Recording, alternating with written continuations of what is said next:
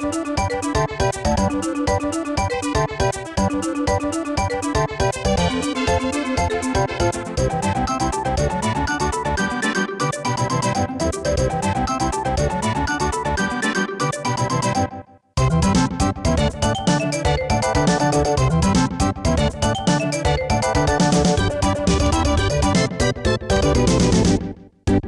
Bonjour à toutes et à tous, bienvenue dans ce huitième numéro de Soundteams, le podcast de Sœur d'édition et Wire Records consacré à la musique de jeux vidéo.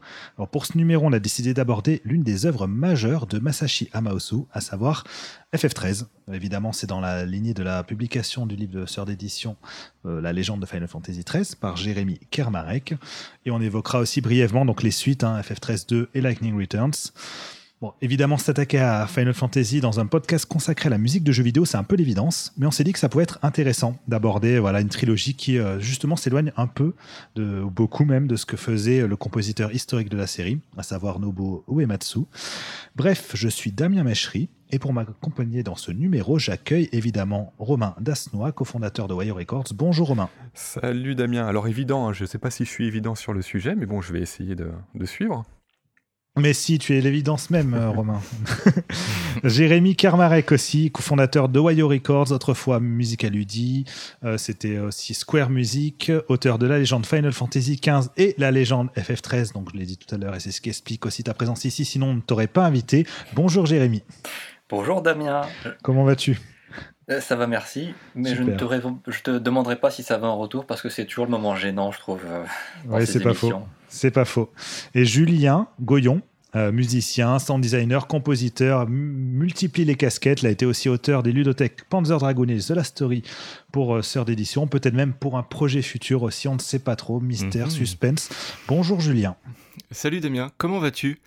Très bien, je vais très bien. Et toi, comment vas-tu? Faillon, très bien, merci. Super, sur ces échanges de bons procédés, je vais aussi saluer Denis Fontana-Rossa, cofondateur de Wire Records, compositeur qui n'a pas pu être euh, présent pour cette émission, mais qui nous fait euh, de gros bisous. Et surtout, en fait, qui sera présent en différé. Vous le verrez, il nous parlera de sa rencontre avec Masashi Amaozu, puisque, je le rappelle, et vous le verrez, Masashi Amaozu et Wire Records, c'est quand même une longue histoire d'amour qui dure depuis euh, une dizaine d'années maintenant. Donc euh, voilà, vous verrez, toutes ces anecdotes sont passionnantes. Et sans plus attendre maintenant, il est temps de sortir du cocon musical des Final Fantasy composés par Uematsu pour s'aventurer sur les terres sauvages et périlleuses de Masashi Amaozu.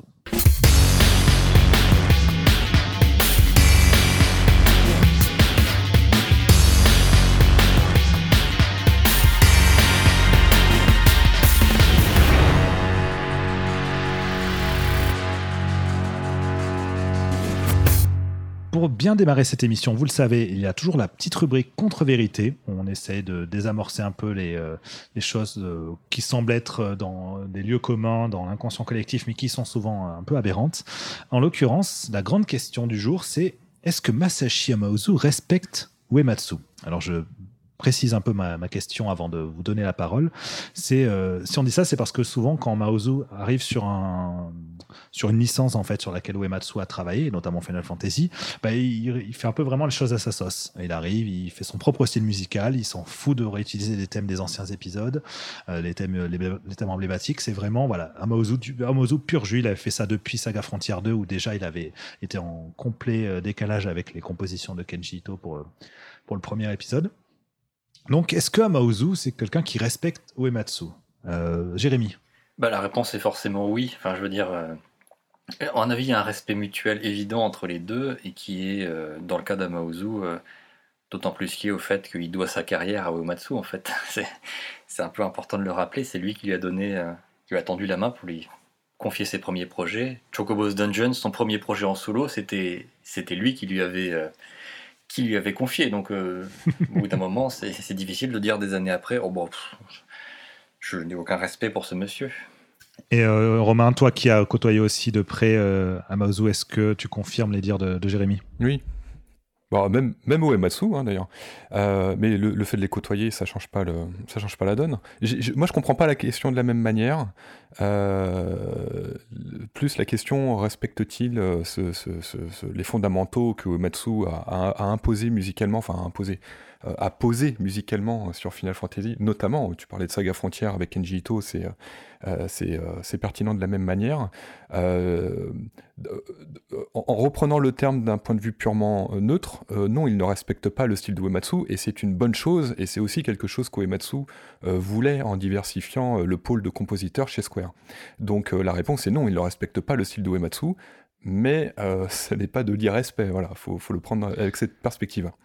Et c'est justement là, du coup, tu amorces le début de notre euh, vraie première partie, consacrée donc euh, bah, au poids de l'héritage Final Fantasy et à l'apport de, de là-dedans.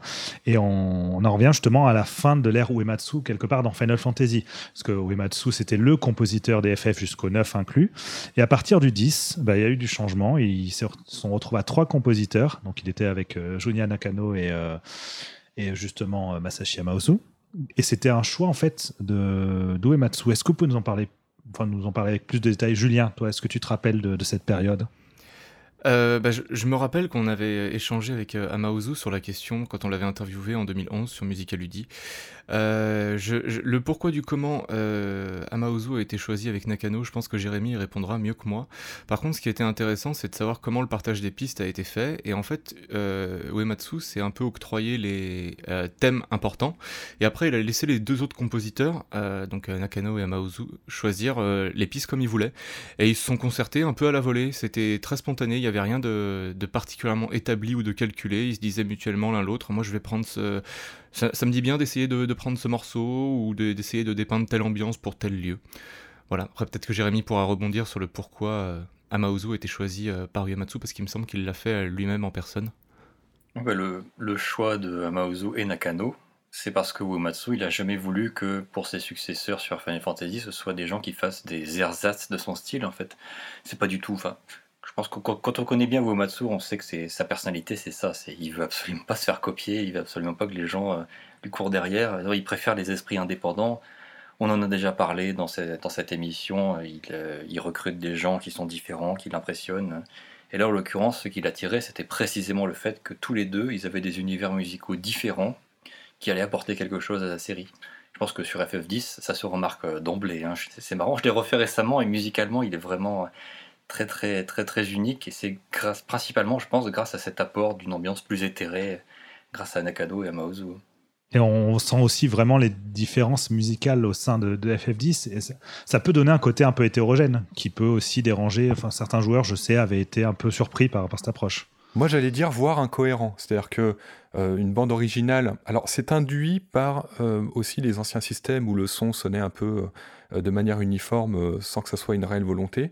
Et avec, euh, bah, les nouvelles technologies, les nouvelles consoles, on a eu des possibilités sonores plus variées. et en termes d'unité esthétique musicale et sonore, c'est vrai qu'effet Final Fantasy X dénote des prédécesseurs, puisque si on le prend en dehors de son contexte pur, on sent bien que la musique parfois manque d'unité. vraiment, je parle de la forme. Hein. Euh, et je pense que l'une le fait que le jeu soit déprécié euh, pour plein de raisons différentes, euh, mais pas tant que ça, puisqu'aujourd'hui c'est un, jeu qui est très largement dans, le top 3, on va dire, hein, des, fans. Mais, mais à l'époque, on avait, bon, pour chaque épisode évidemment, mais sur le 10, oui, on a eu parfois des, critiques qui étaient aussi liées par ce manque d'unité qu'on ne retrouvait pas euh, tout le long euh, en, ce qui concerne la musique. Et euh, versus, bah oui, bah c'est plus Uematsu, donc c'était mieux avant. Voilà, pour, pour faire simple. Ouais, moi je pense que c'était plutôt ça le, reproche, parce que le manque d'unité, c'est pas forcément quelque chose qui, qui, ressortait beaucoup dans les critiques de l'époque. C'est plus, ah, Uematsu est dépossédé de sa série phare, euh, donc euh, beaucoup de fans n'étaient pas, mm. pas contents de cette décision. Mais musicalement, moi je, moi je, le, moi, je le pensais, je, je, sais pas si je, l'ai dit, je me rappelle pas des débats de l'époque, il y en avait sûrement, mais euh, moi je, le pense aujourd'hui, et c'est vraiment l'une de mes œuvres, l'une de mes musiques de jeux vidéo préférées. je pense effectivement que c'est un, peu, un peu décousu à certains moments, ça manque, ça manque d'unité. Alors. Après, du coup, le côté euh, recousu, euh, même en absence d'Uematsu, c'est concrétisé avec FF12. Euh, bon, FF11 aussi, Uematsu n'était plus seul à la barre.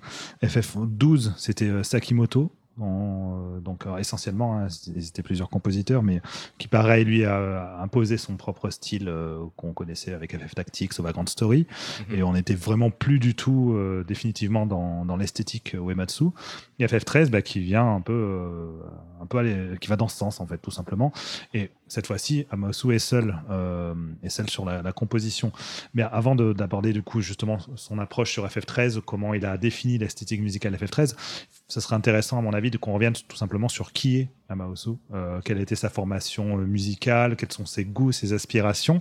Et pour ça, je pense que Jérémy est tout adéquat, tout, tout bien indiqué pour nous en parler. Jérémy, raconte-nous la vie de Masashi Amaozu Eh bien, il était une fois. Non, pardon.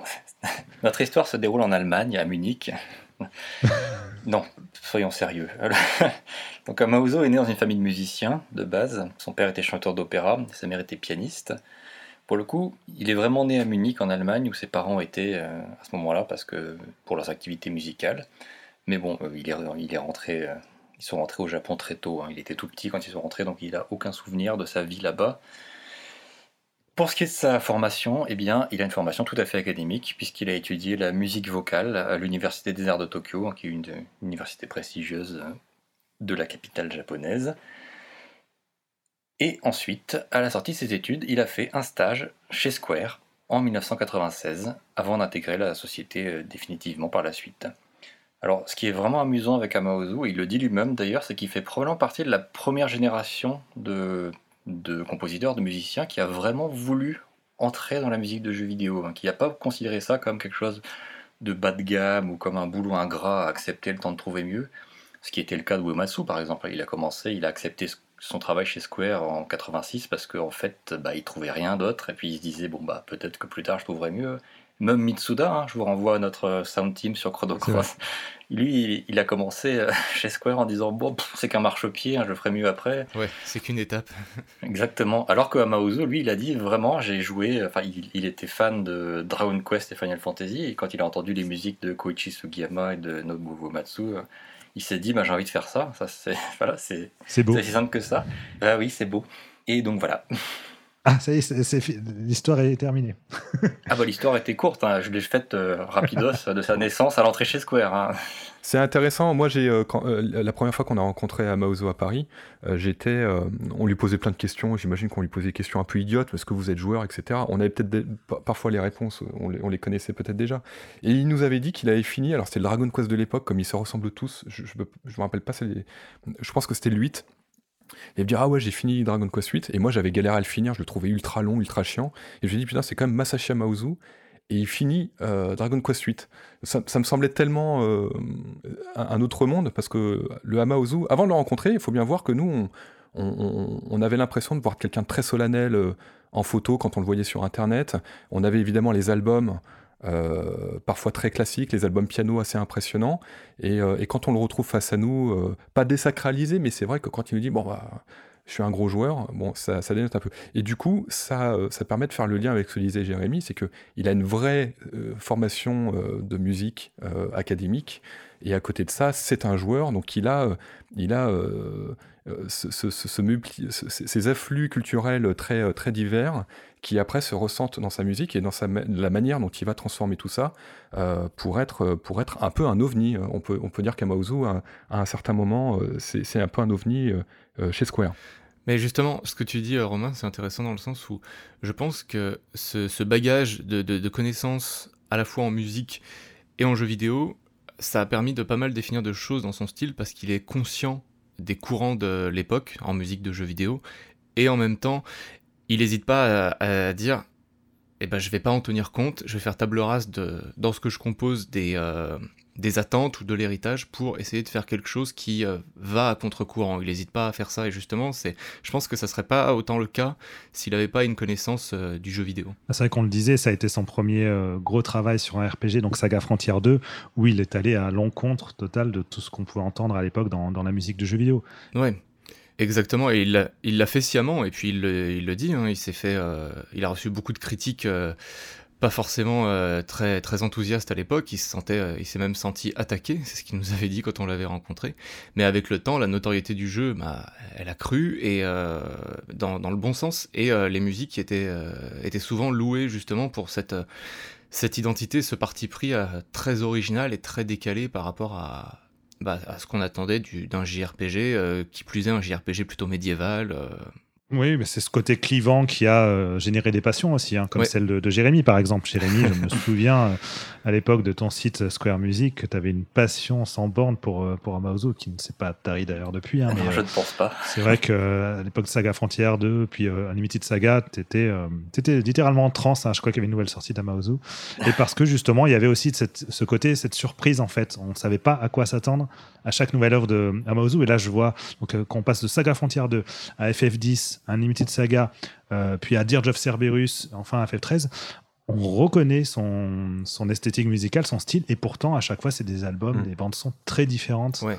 Ouais, tu peux pas interchanger les bandes son de, de Maozu, c'est ça qui est fort, c'est qu'il a sa griffe, mais à chaque fois, il essaie de vraiment s'adapter, et il le fait avec brio, parce qu'il y a vraiment... Euh, enfin, par exemple, son travail sur Dirge of Cerberus, on, on l'imaginerait pas du tout dans Saga Frontier, ou même, euh, même FF13, qui est, pourtant très proche dans le temps, mais il, a, il veille toujours à, bien s'imprégner des ambiances euh, des projets sur lesquels il travaille. Il faut le dire, Dirge of Cerberus, sa bande-son est probablement de loin la seule qualité du jeu. C'est méchant, mais c'est vrai. En tout cas, avant d'entrer euh, maintenant du coup dans les coulisses de la musique de FF13, j'aimerais qu'on fasse une petite aparté avec justement l'intervention de Denis, qui, euh, bah, dans la lignée de ce que tu as commencé à expliquer déjà, Romain, avec tes rencontres avec, euh, avec Amaozu, Denis va nous raconter un peu comment lui-même s'est retrouvé à rencontrer Amaozu et comment ça, a, ça a donné derrière le concert qui a été donné en France donc par Ohio Records de Amaozu. on écoute Denis. Bonjour Denis. Eh bien, je suis très content d'entendre vos voix. Euh, c'est dommage que ce soit du fake, hein. je précise que je suis tout seul dans ma pièce à Québec, mais que la magie du montage, merci Julien, fait qu'on a l'impression d'être au même endroit, c'est fantastique. Plus sérieusement, comme je pouvais pas être présent, j'ai suggéré à Damien de faire un bref topo sur la façon dont avec Wayo on a rencontré Masashi Amaozo il y a de cela plus de dix ans maintenant. À l'époque, je sors de mes études et je suis employé de Wakanima. Donc, comme j'avais été envoyé au Japon pour un festival euh, d'animation.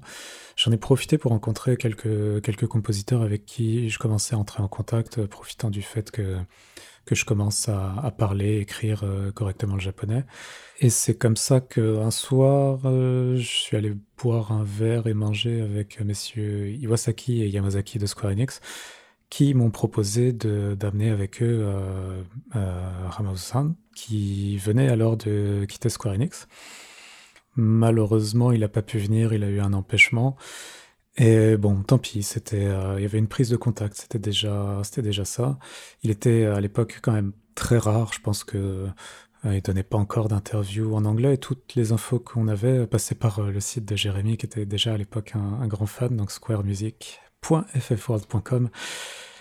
Quelques jours après, j'ai été invité par Yasunori Mitsuda à une soirée sur une péniche, une espèce de dîner en fait euh, de 2-3 heures. Euh, et il se trouve qu'à cette soirée, c'était un petit peu le, gratin de la musique de jeu. Il y avait euh, tout pro qui en studio, il y avait des gens de Noisy Croc, il y avait Komi Tanioka, Yoko Shimomura, Nobuyoshi Sano, etc. Enfin, c'était quand même très chouette.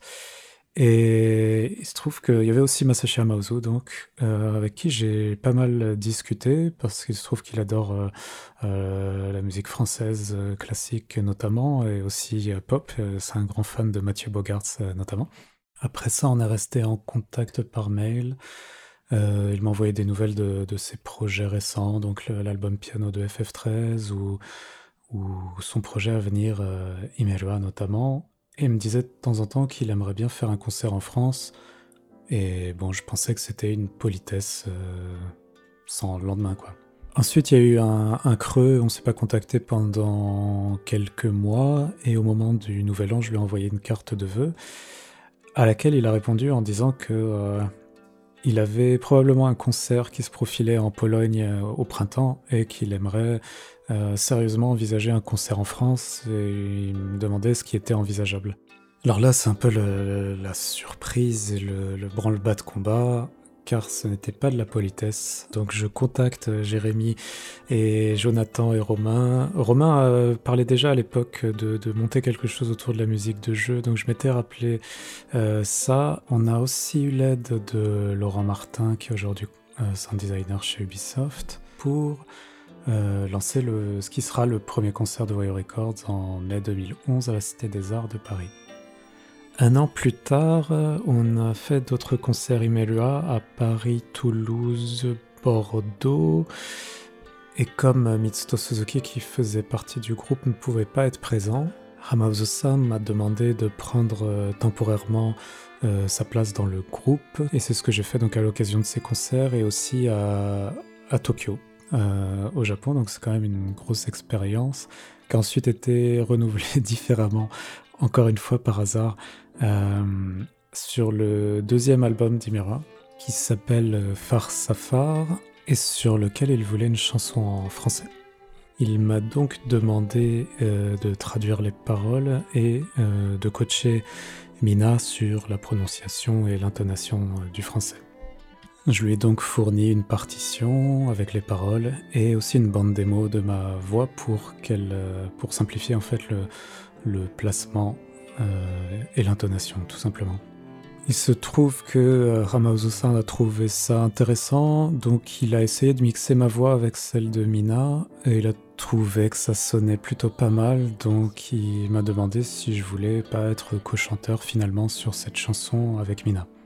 Bon, autrement dit, Way Records c'est quand même une longue histoire commune avec euh, Masashi et dans un genre similaire, un jour, pour rendre l'ascenseur à un ami, euh, Shota Nakama, qui s'occupe du Video Game Orchestra de Boston, euh, je lui ai présenté Hamauzu-san et puis finalement ça a débouché sur euh, bah, la présence du VGO, Video Game Orchestra, sur Lightning Returns, l'enregistrement à Boston, même des arrangements de Shota donc sur Lightning Returns et puis finalement sur FF15. Bref, pour conclure, je pense qu'on peut, dire que le monde est petit, que, des opportunités peuvent naître euh, de n'importe où, comme d'une carte de vœux envoyée après six mois sans contact, et que, qu'il faut apprendre le japonais parce que je pense que sans le japonais, euh, ça aurait été bien plus compliqué de, de monter Wire Records. Il faut aussi rendre euh, à César ce qui appartient à César, ou plutôt à, Jérémy.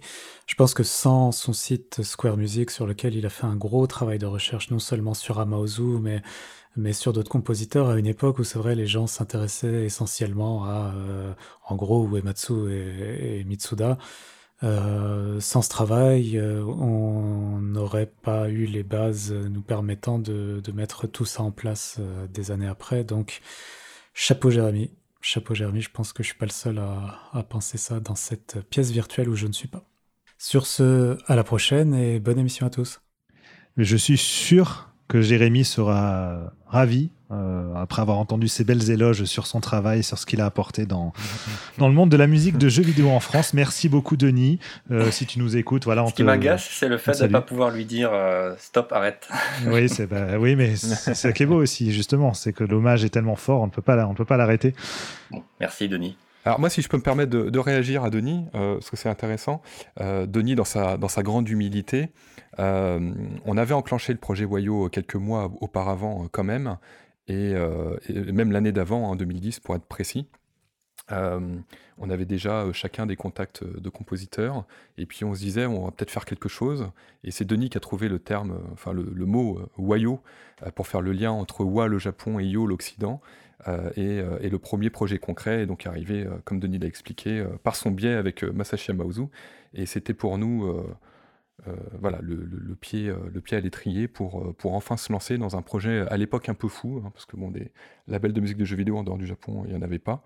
Enfin, il y en avait aux États-Unis, mais c'était pas japonais. Et, voilà, donc Denis a aussi sa part de responsabilité. Eh ben, on salue Denis pour, pour toute son implication. Salut l'artiste. Salut l'artiste, exactement. concernant FF13, alors comment est-ce que Amauzu s'est retrouvé justement compositeur sur FF13 Qui a pris cette décision cette fois? Jérémy? Bah, c'est simple, c'est euh, Yoshinori Kitase et Motomo Toriyama, le producteur et le réalisateur du jeu. Kitase, il a décidé que c'était Amaozu parce qu'il avait été ébloui par son travail sur FF10 et Dirge of Cerberus, hein, tout simplement. il s'était dit que à l'époque de travailler sur FF13, qui allait être le premier FF de la nouvelle génération, il fallait absolument qu'ils aient une musique marquante, notamment une musique probablement jouée par un Mhm. orchestre, un vrai orchestre, ce qui n'était pas le cas jusqu'à présent. Et euh, à l'époque, chez Square, il était assez évident que l'homme de la situation, c'était Amaozu. hein. Donc euh, voilà. Après la sortie de of Cerberus en 2005-2006, la décision était prise. Ils se sont dit, euh, c'est lui, c'est notre homme. Il y avait une continuité aussi, tu as cité Motomo Toriyama, qui était aussi pareil le réalisateur du coup de, du côté euh, dramaturgique de, de FF10. Euh, donc euh, ils avaient déjà collaboré ensemble. Bon, je pense qu'ils ils voyaient à peu près où, où ça pouvait, où ce type de collaboration pouvait mener. Donc c'est vrai que ça s'est retrouvé à une continuité dans l'équipe artistique de FF13 par rapport à celle du 10, qui justifie aussi, je pense, la présence d'Amaozu. Oui, ça me paraît assez évident. hein. C'était euh, logique. Tu parles de, de avec, de, avec un, véritable orchestre. C'est vrai que jusqu'à présent, euh, quand il y avait des enregistrements avec orchestre pour les Final Fantasy, donc ça avait commencé avec le 8, dans les jeux même, hein, je parle pas, pas, des albums, pas des albums orchestrés, euh, c'était à chaque fois, soit pour l'intro et la fin, euh, bon, jamais, jamais plus. quoi. Et là, c'était la possibilité finalement d'aller plus loin. Euh, comment ça s'est passé pour FF13 Est-ce qu'il a eu justement un accès à un orchestre pour l'ensemble de la bande son ou est-ce que c'est seulement quelques morceaux choisis? Fait, ce qui s'est passé sur FF13, c'est que ils ont utilisé un mélange d'enregistrement en studio Mhm. et de euh, parties synthétiques. Ce qu'il faut voir, c'est que comme c'était le premier Final Fantasy qui utilisait un support de stockage mais énorme, c'était le Blu-ray. Avant, c'était des disques, c'était des DVD, CD et cartouches, c'était beaucoup plus limité. Là, avec le Blu-ray, il y avait la possibilité d'utiliser déjà des morceaux bruts tels quels, pas programmés sur la puce de la console, ce qui était le cas avant.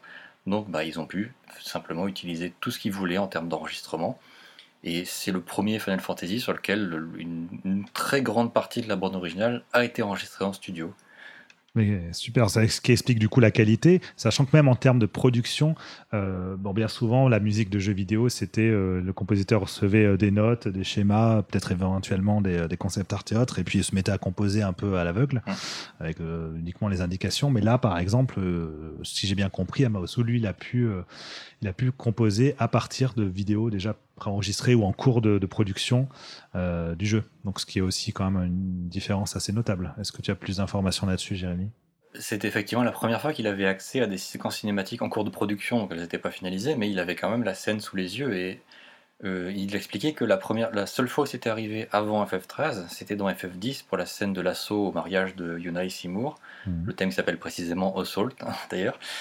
Euh, c'était la seule séquence du jeu sur laquelle il avait pu composer sur l'image, alors que quand même dans FF10 il y avait sans doute beaucoup plus d'occasions de le faire, donc C'est bien la preuve qu'un pas a été franchi avec FF13 qui était beaucoup plus scénarisé, il y avait beaucoup plus de cinématiques dans le jeu. Et ce qui s'est passé, qu'il y a même certains morceaux qu'il a composés en live, il regardait la séquence et en même temps il était sur son clavier en train de composer le morceau. Ah, mais quel génie Ah bah, je ne te le fais pas dire. c'est arrivé notamment pour un morceau qui s'appelle Promised Eternity, Oui. qui est euh, absolument bouleversant. Il, il explique d'ailleurs dans l'un des livrets de la bande originale qu'il était en train de trembler en, en la jouant en direct. Donc oui, j'im- j'imagine que ça se ressent dans le résultat. Bon, non, elle est nulle cette, euh, cette musique. Excellente blague, Damien. Ouais, t'as raison, en fait, c'est de la merde. Bon, on peut s'arrêter là pour euh, les coulisses. On va aller vraiment dans le vif du sujet avec FF13, mais d'abord, on fait une petite pause musicale.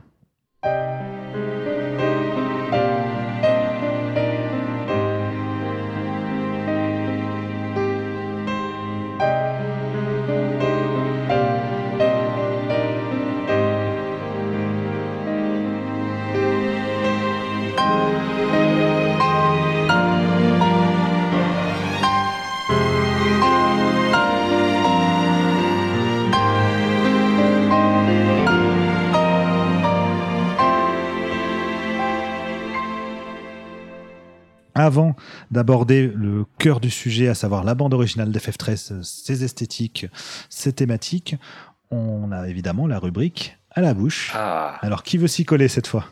Bah je suis sûr que Damien Méchery va le faire. Ah bon, c'est bon, je suis, euh, je suis grillé. Bon, ben c'est à mon tour. Bon, vous allez retrouver, je pense, hein, euh, de quel passage il s'agit assez, assez facilement. Attention, bouchez-vous les oreilles. Attention, bouchez-vous les oreilles, effectivement, c'est un très bon conseil. Step into the rainbow, find another view. voilà. Alors, quel Ouais, est ce passage? Et on ne se moque pas, s'il vous plaît. C'était très bien. Bon, vous avez reconnu Eh bah oui, bien sûr.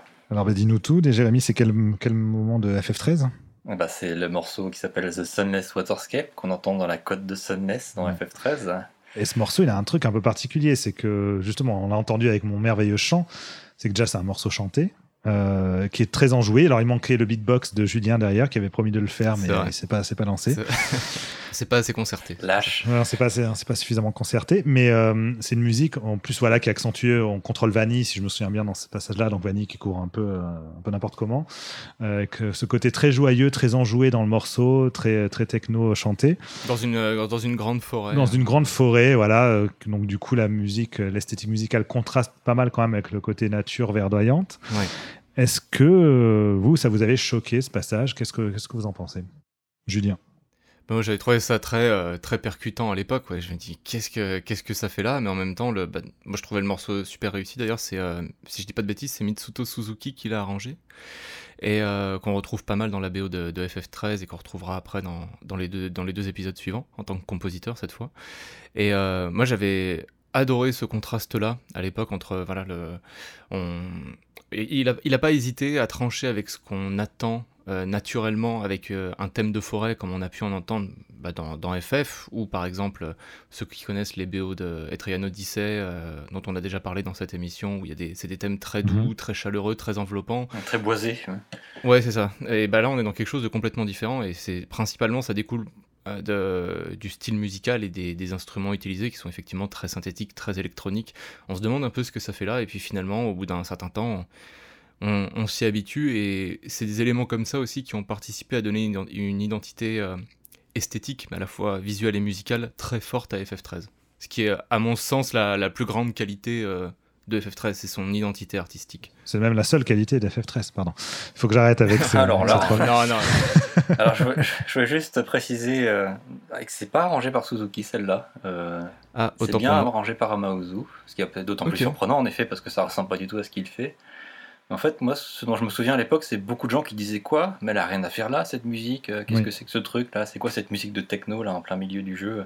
Je trouve que pas mal de gens ont, ont eu du mal, et c'est encore un truc que j'ai entendu récemment hein, pendant la promotion de mon livre, là, il y a des gens qui, j'ai vu des gens dire ça, qu'ils n'ont pas compris en fait que c'était euh, un effet volontaire dans le scénario. C'est qu'à ce moment précis du jeu, il y a deux groupes de personnages qui se séparent. Il y a ceux qui veulent en découdre, et puis il y a Vanny et Saz qui s'en vont parce que eux ils veulent fuir leurs responsabilités, ils n'ont pas envie de participer à cette guerre. Et du coup, à ce moment précis du jeu, on arrive dans cette belle forêt là, il y a une belle musique joyeuse, toute sucrée là qui joue, et ben c'est c'est l'expression pure et simple de l'insouciance qu'ils éprouvent à ce moment-là. Euh, Même si on ne comprend pas à ce moment-là, c'est d'autant plus accentué par les chapitres suivants où ils se retrouvent à Nautilus, justement. Où là, oui, bah là ça sombre dans le drame le plus total à la fin. Quoi. Mais... C'est ça. Oui, mais ça, justement, ça commence comme euh, la, fête, la fête et tout. C'est euh, le, parc d'attractions et finalement, ça, part, ça part dans le drame. Donc on est, on est sur cette idée de. On pousse au maximum le. Le, le, contraste entre ce que les personnages ressentent vraiment et ce qu'ils veulent ressentir par la fuite justement.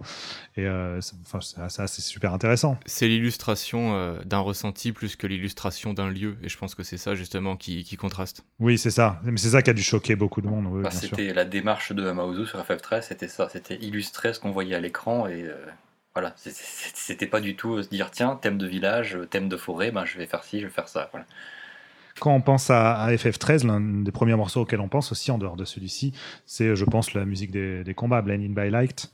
Et je crois qu'elle a une, histoire, euh, une genèse assez, assez intéressante. Jérémy Ben oui, déjà, c'est le premier morceau composé pour FF13. Ce qui est assez spectaculaire, c'est de se souvenir qu'il il a été euh, montré dans la bande-annonce de 2016, 2006, pardon. C'est-à-dire. Oui, on est vieux, Jérémy, on est vieux. Ah oui, je sais, on est vieux tout à fait. De mon temps, la musique, c'était mieux dans les jeux vidéo. Hein. non, mais ce que je voulais dire, c'était que la, musique est sortie plus de deux ans avant que Amaozu se mette au travail sur le, sur le cœur de la bande originale. Donc c'était vraiment une situation exceptionnelle. Habituellement, c'est pas du tout comme ça que ça se passe. Le, compositeur commence peut-être, il fait une, un premier morceau avant, euh, au tout début du projet pour les bandes annonces, mais là non, il y avait une rupture gigantesque entre le, le premier morceau et le cœur de la bande originale. Donc ce qui s'est passé pour Bad Need Bad Light, c'est qu'il a été composé purement comme un morceau de bande-annonce. Et Maozu a expliqué à quel point son idée, c'était pas du tout de faire un, morceau joliment réfléchi, mais c'était un morceau méthodique. Il voulait un morceau qui soit calculé pour plaire, comme il le dit euh, lui-même. Mhm. C'est pour ça qu'il est composé d'un morceau, d'un rythme répétitif. Hein. le motif euh, se répète plusieurs fois. Il est court, il est accrocheur. On, le sent qu'il s'épanouit petit à petit. Hein. les parties instrumentales se superposent et ça éclate dans le fameux refrain au joué au violon. Au violon d'ailleurs dont la présence lui a été suggérée par sa fille qui était toute petite à l'époque mais qui lui avait dit qu'apparemment il manquait, euh, dans les premières démos, il manquait un, un petit effet un peu plus saillant. donc il a rajouté le violon. Sachant que c'est la partie que tout le monde retient le, plus. Quoi. oui, c'est clair. Donc euh, merci à sa fille euh, Ayane hein, qui, qui, a proposé cette suggestion. Merci au violoniste aussi, qui s'appelle euh, Ishiri Kuwano, je crois. Ishiri Kuwano, tout à fait, qui était le violoniste, qu'on connaît pour avoir travaillé sur d'autres jeux, jeux, vidéo, notamment c'est lui qui jouait du violon sur l'introduction de Chrono Cross, qui est bien connu. Rien que ça. Effectivement. Genre, on vous renvoie là aussi au Sound Teams euh, chrono. D'ailleurs, Jérémy, euh, si je dis pas de bêtises, l'idée de d'instruments plus rock avec la guitare électrique et la batterie, ça vient pas d'Amaozu non plus sur ce morceau. Sur ce morceau-là, non, il a demandé, euh, il voulait le faire, mais comme il n'est pas totalement à l'aise avec ça, il a demandé à son collègue Ryo Yamazaki, hmm, qui était le programmeur du synthétiseur de, de ce morceau, d'ajouter des éléments de rock, de la guitare électrique et de la batterie, ce qu'il a fait. Et il a fait très bien d'ailleurs parce que ça, ça renforce vraiment bien l'effet. Cette idée de renforcement, c'est un peu quelque chose qu'on retrouve sur une grosse partie de la bande son de FF13. Je crois qu'il a employé des techniques, lui, pour euh, au-delà même de l'enregistrement avec orchestre, pour appuyer encore la, puissance du son. Comment il a pu procéder? Ben, Ce qui s'est passé, c'est que Final Fantasy XIII se déroule dans un univers qui mélange de la fantaisie et du futurisme. C'est vraiment ça qui le définit visuellement. Et dès lors qu'il a fallu commencer à travailler sur la bande originale, Hamauzu et Toriyama se sont dit qu'ils allaient essayer de faire la même chose pour la musique. Et donc c'est là qu'est venue l'idée de faire un son hybride, c'est-à-dire qu'il va à la fois y avoir des enregistrements d'orchestre ou d'instruments solo et des instruments synthétiques. Alors l'idée c'est pas juste d'en faire un bout là et un autre bout là, c'est vraiment de les mélanger. Et ce qui s'est mhm. passé, c'est que ils ont enregistré pas, mal de morceaux avec des orchestres ou des ensembles instrumentaux de taille réduite au Japon et ensuite, Amaozu dans son studio rajoutait des couches de synthétiseurs par-dessus pour les renforcer. Et ça, c'est une démarche qu'il justifie en disant que, à son avis, dans ce type de format-là au Japon, euh, c'est-à-dire qu'ils enregistrent des parties instrumentales séparément, parce que les studios sont assez petits, généralement ils ne peuvent pas avoir un orchestre au grand complet pour faire un bel enregistrement. Il dit que c'est un, un, procédé qui manque de puissance, c'est pas assez saillant, il n'y a pas vraiment de... On, ne sent pas la pesanteur d'un orchestre. Donc plutôt que euh, de tout enregistrer avec un grand orchestre en Pologne, comme ils l'ont fait euh, bien sûr malgré tout, ils ont dû le faire sur quelques morceaux seulement, eh bien il s'est dit qu'ils allaient euh, renforcer la partie orchestrale avec des couches de synthétiseurs en dessous, qui sont très discrètes, hein, la plupart du temps on ne s'en rend pas vraiment compte, mais qui donnent un, poids plus, une, enfin, une plus grande pesanteur à la musique et qui, en plus, s'accorde à, à ce sentiment d'avoir le son brut, magique de la musique, renforcé par de la technologie qui, colle à l'esprit du jeu. Ouais, à la fois ça colle au niveau thématique et en même temps l'effet derrière est, euh, extrêmement efficace parce que c'est vrai qu'il y a beaucoup de morceaux euh, orchestrés qui sont assez imposants. Alors les orchestrations, si je dis pas de bêtises, elles sont de Yoshi Hirano. Ah, ça, euh, Hirano, c'est uniquement pour les morceaux enregistrés en Pologne. Ah, donc c'est avec l'orchestre philharmonique de Varsovie, c'est ça? Exactement. Pour les morceaux du jeu, il a travaillé avec un arrangeur qui s'appelle Toshiyuki Omori. Oui. Mais en fait, il, s'est simplement contenté de, d'adapter les pistes synthétiques sur partition pour, pour qu'elles puissent être euh, enregistrées en studio. Un travail qui est comme assez, assez long et laborieux et Amaozu n'avait pas forcément le temps de le faire. Oui, c'est pas le travail le plus rigolo en général. Et euh, justement, donc en Varsovie, donc il y avait l'orchestre philharmonique, mais aussi le chœur de cet orchestre, ce qui fait a certains morceaux avec du, chant euh, en latin, dont les paroles ont des significations qui ont pareil du sens euh, dans le cadre de la symbolique du jeu, et qui, je trouve, vont, vont dans l'idée aussi d'un jeu plus ésotérique par rapport aux anciens, aux anciens FF. Est-ce que c'est une, une, dimension, vous, qui vous a, qui vous a parlé, Julien? Bah, je pense que c'est cohérent avec le, surtout l'idée au-delà du jeu, le mythe de Fabula Nova Crystallis, euh, qui, euh, qui est le, mythe commun, enfin qui était censé être le mythe commun de plusieurs projets. Et euh, je, je, pense que cette notion-là, elle se retrouve un peu dans la, dans la piste Ragnarok, notamment parce que tu parles des chœurs. Moi, c'est mhm. celle-là que je pense. En, Ragnarok, elle est a cappella, si je me souviens bien. Il y a un peu d'orgue derrière.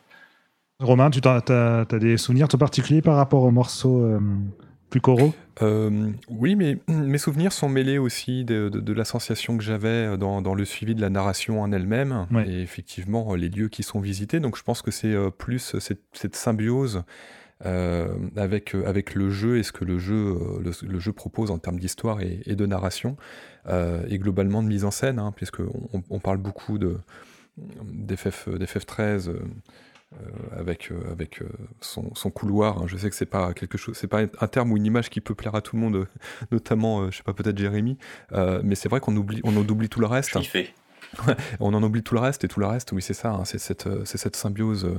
et je pense qu'aujourd'hui, quand on écoute la musique, évidemment qu'on a connu et aimé le jeu, c'est des choses qui sont qui reviennent et qui sont induites et on se dit la musique, elle a, elle a cette, elle a cette dimension. Oui, ésotérique, ça, ça, peut être un des termes qu'on peut trouver pour expliquer quelque chose qu'on peut avoir du mal à expliquer précisément, mais que c'est induit quand même aussi par tout le reste et que la musique pourrait être différentes, ça nous évoquerait la même chose. Et je pense justement que euh, des musiques comme euh, Unlimited Saga sont finalement pas si éloignées que ça d'un FF13. On est, euh, dans la démarche de Damauzu aussi, et pas seulement une démarche propre à Final Fantasy XIII, selon moi. Moi, je dirais que plutôt qu'ésotérique, c'est plutôt planant. Le terme qui me viendrait vraiment à l'esprit dans FF13, c'est qu'il y a, c'est quelque chose qui est aussi présent dans les visuels du jeu, qui sont très, très.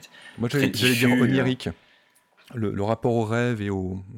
Oui, voilà. Euh, c'est, onirique, c'est, un bon terme aussi. Mm-hmm. Mais c'est aussi le fait que les paroles, en fait, c'est pas vraiment des chansons. On a parlé de Stoneless Waterscape, il y a deux, trois morceaux comme ça. Le thème de Serra aussi, et puis les, le thème des Chocobo de Cocoon, qui sont des vraies chansons chantées avec couplet, couplet, refrain. Mais en fait, dans la plupart des morceaux, ce sont des parties vocales qui sont intégrées à des, dans des morceaux qui sont principalement instrumentaux. Et c'est ça qui fait que finalement, la voix n'est pas. Enfin, le chant n'est pas le cœur de ces morceaux-là, c'est, c'est ajouter un effet d'ensemble qui il y, a certains morceaux dans lesquels le chant apparaît très tardivement en fait il peut se passer deux minutes et puis au bout de deux minutes euh, on entend le, chant qui s'ajoute c'est le cas de Will to Fight par exemple l'un des morceaux les, plus marquants je pense pour pas mal de monde l'un des préférés d'Amaozu aussi d'ailleurs donc ça, ça, fait que le, les paroles s'intègrent dans le jeu de manière vraiment douce. Alors on se sent pas agressé par de, par de la chanson tout le temps. Quoi. Et pour l'utilisation de la voix, donc il a eu plusieurs collaboratrices à euh, Maozu. Il me semble qu'il y a sa fille, notamment, qui a participé. Oui, tout à fait. Ayane, qui en fait, elle ne devait pas participer à la base, mais euh, sur le thème de la forêt de Gapra, Amaozu voulait, euh, voulait utiliser un petit chœur qui l'accompagne et il pensait en fait utiliser un, vrai chœur enregistré en, en, studio. Mais pour faire la démo, il a demandé à sa fille de le faire l'enregistrement temporairement. Et en fait, il s'est rendu compte que bah, c'était bien, en fait, c'était suffisant. Du coup, il a, il a gardé l'enregistrement. D'ailleurs, ça nous rappelle un peu ce, qui, ce que Denis nous racontait tout à l'heure avec euh, la démo qu'il avait faite pour Imeroa. C'est c'est un, peu, un peu le même principe. Il a l'air de bien aimer finalement, euh, voilà, garder les choses un peu brutes, un peu imparfaites. Et puis c'est ça qui est beau avec la création aussi, c'est justement quand quelque chose euh, nous surprend, on voulait faire, enfin, on voulait créer quelque chose et finalement c'est euh, par accident qu'on trouve euh, une meilleure solution. Tout à fait. C'est beau la, c'est beau la création. Il a collaboré aussi avec une, une chanteuse britannico-japonaise. Alors son prénom, je ne sais pas comment il se prononce, je dirais française. C'est probablement Francis. Francis. Francis Maya donc. Et évidemment Mina alors, une collaboration euh, qui dure euh, encore aujourd'hui, me semble. Hein. Oui, bah oui. Ah bah oui, parce que Mina, c'est le l'autre membre d'Imerua, hein, tout simplement. Ok, est-ce que vous pouvez raconter un peu justement euh, comment ça s'est passé cette collaboration avec Mina et, du coup comment ça a pu déboucher sur, sur, plus? Bah, Mina, elle, a rencontré Amaozu dans le cadre de leur passion commune pour la culture Ainu, c'est-à-dire les Ainu, c'est un peuple autochtone du nord du Japon hein, qui, qui, vit là depuis, depuis plusieurs millénaires. Euh, Mina étant descendante des Ainu par son père, donc, et Amaozu étant passionné d'Ainu depuis très longtemps.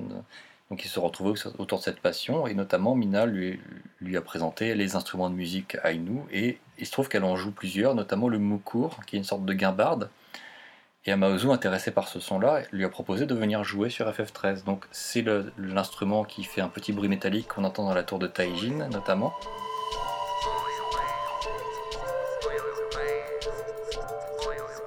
Alors, bruit à, la bouche, bruitage à la bouche, s'il te plaît, Jérémy. Euh, poing, poing. c'est bête parce que j'en ai un là de mon cours, je pourrais aller le, chercher. C'est pas facile, hein. mais voilà, c'est pas, facile à, jouer. Tout à fait.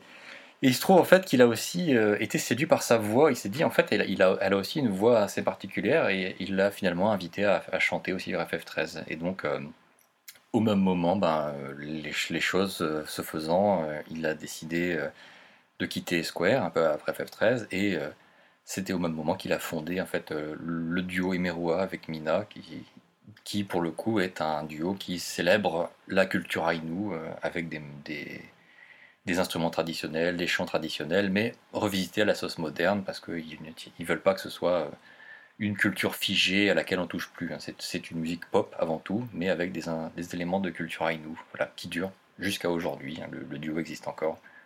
Et dans FF13, est-ce qu'il y a une, euh, un des morceaux justement avec Mina au chant qui vous a, euh, qui vous a marqué particulièrement? Euh, Julien peut-être? Bah, Sulia Springs. On parlait d'atmosphère ésotérique un peu diffuse, très douce. Je trouve qu'on est vraiment en plein dedans. Le, en plus, c'est en plein dans les terres sauvages de FF13. Ouais, si tu peux rappeler effectivement le contexte. Ouais, c'est ça. Bah, en fait, c'est une, une, source d'eau, mais c'est dans une grotte. Mais il y a quand même un, y a, une ouverture dans le, plafond de la grotte, qu'on arrive à voir quand même les rayons du soleil qui, pénètrent à l'intérieur. Et euh, il y a quelque chose de, plus rassurant dans cette, même s'il y a toujours des ennemis et autres. Mais à ce moment-là du jeu, euh, on arrive sur Pulse, qui est le, monde sauvage de FF13. Et euh, bah, moi, je l'ai vécu un peu comme un apaisement. Mais il y a certains endroits sur Pulse qui sont un peu apaisants, où, là où on entend notamment le The Yasha Massif, il y a chasse, Voilà, c'est ça. Il y a des morceaux un peu plus doux, comme ça, dans, euh, dans, dans, les terres de Pulse. Et Solida Springs va dans ce sens-là. Et en plus, il a une utilisation de la voix de Mina qui est, voilà, qui est, tu le disais Jérémy, on n'est pas dans de la chanson pure avec une structure couplet-refrain, c'est plus on va glisser des petites notes de voix diffuses qui apparaissent, qui disparaissent comme un instrument au final. Et euh, moi ce, ce morceau-là m'a beaucoup marqué euh, au moment de faire le jeu, c'est un morceau que je prends toujours beaucoup de plaisir à réécouter. Tu as le même, euh, même avis, Jérémy? Tu as un autre morceau de cœur aussi ou pas? Bah, Avec Mina, j'en ai parlé tout à l'heure, un Will to Fight, un morceau vraiment très très marquant. On l'entend en fait euh, dans le dernier chapitre avant de partir sur Pulse. Hein, c'est lui qui, euh, le chapitre 10 de FF10, FF13, pardon, on est dans, dans, la, dans la dans l'arche, c'est très fermé, c'est très claustrophobique, et on a ce morceau qui est très très dur, un peu, il a un rythme assez, assez, pesant au début. Hein. Mm. Et puis, petit à petit, on le sent qui s'aère, il y a un peu de violoncelle qui vient s'ajouter, et puis tout d'un coup, il y a un break, et au bout du, dans ce break-là, il y a Mina qui commence à chanter euh, des, paroles en anglais, pour le coup, on peut les comprendre, elles ne sont pas en, latin ou autre, qui, qui, qui, sont des paroles qui disent euh, accrochez-vous, voilà, euh, on, va, on, va, on va se battre. Et tout d'un coup, c'est surprenant parce qu'on on se sent emporté par quelque chose qui nous attendait, auquel on ne s'attendait pas du tout, parce que il y a environ deux minutes de musique avant d'arriver à ce moment-là. Et, ça, c'est. C'est du Amaozu tout craché, il adore faire ça, il adore faire une boucle, et puis au bout de la deuxième boucle, tout d'un coup, il y a un passage inédit qui surgit. Il avait fait ça dans Saga Frontier 2, c'était déjà très très marquant. voilà, sur FF13, il a, il a continué à le faire, et sur un morceau comme ça, c'est vraiment saisissant. Hein.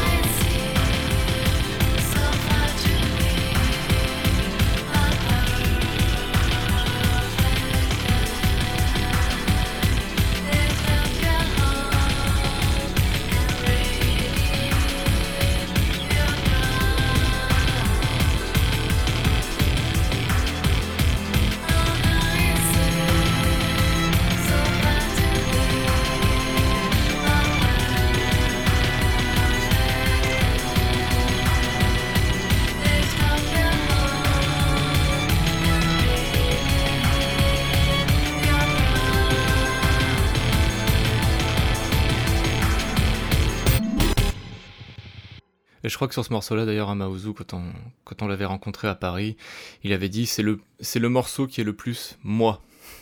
Will to Fight. C'est le morceau qui me représente le plus et je pense que c'est intéressant qu'il dise ça parce qu'il y a vraiment une fusion de plusieurs styles musicaux et de comment dire d'intérêt pour des styles musicaux parce qu'il va pas hésiter à fusionner euh, bah, des, instruments plutôt d'orchestre classique avec des rythmiques euh, très électroniques.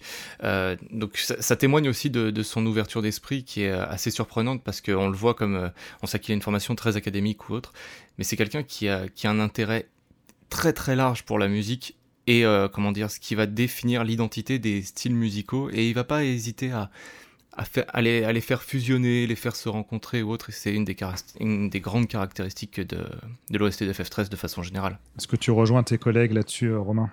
Ah oui, tout à fait. Et puis pour euh, rebondir euh, sur Mina, euh, mais bien sûr au sens figuré, quand on a, quand on a fait Méloa en concert à Paris, on a découvert l'album au même moment, hein, puisque l'album n'était pas sorti. Et, à titre personnel, mais je pense que c'est un, comment dire, un sentiment général, on a vraiment... évidemment, c'est le style de Amaozu, mais on a vraiment senti FF, FF13 dans, dans, cet album, et, la présence de Mina n'était pas...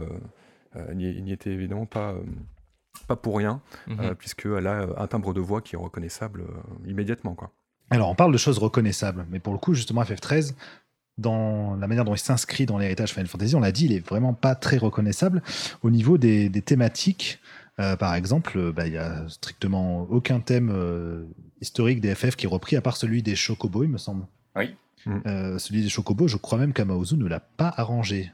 Ah oui, il s'est arrangé pour pas les arranger. Il y a deux versions, hein, celle de Cocoon et celle de Pulse. Celle de Cocoon, elle est arrangée par euh, Ryo Yamazaki, dont on a déjà parlé tout à l'heure, et celle de Pulse, elle est arrangée par un de ses très bons amis, Toru Tabei, qui est un, un excellent guitariste.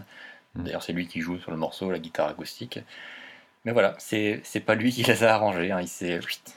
Hop là, c'est alors, il n'avait pas envie voilà, de toucher aux anciens thèmes. Par contre, est-ce que lui, justement, a développé des thématiques? Parce qu'Uematsu, l'un des points qui fait que beaucoup de gens sont tombés amoureux de ses musiques, c'est aussi que c'est un, grand mélodiste. C'est quelqu'un qui arrive à faire des thèmes accrocheurs, euh, qui, euh, qui colle bien aux personnages, aux émotions de, certaines scènes. Est-ce que c'est quelque chose qu'on retrouve aussi, aussi pardon, chez, euh, chez Amaozu? Est-ce que vous avez des, thèmes identifiables dans, dans FF13 il y a quand même des thèmes de personnages, oui. Il y a le, il y a le thème de, il y a le thème de Serra, il y a le thème mhm. de Lightning, qui est le thème des combats quand même. Bah, il y a le morceau Fabula Nova Crystallis, bah, c'est le, thème de Serra en fait.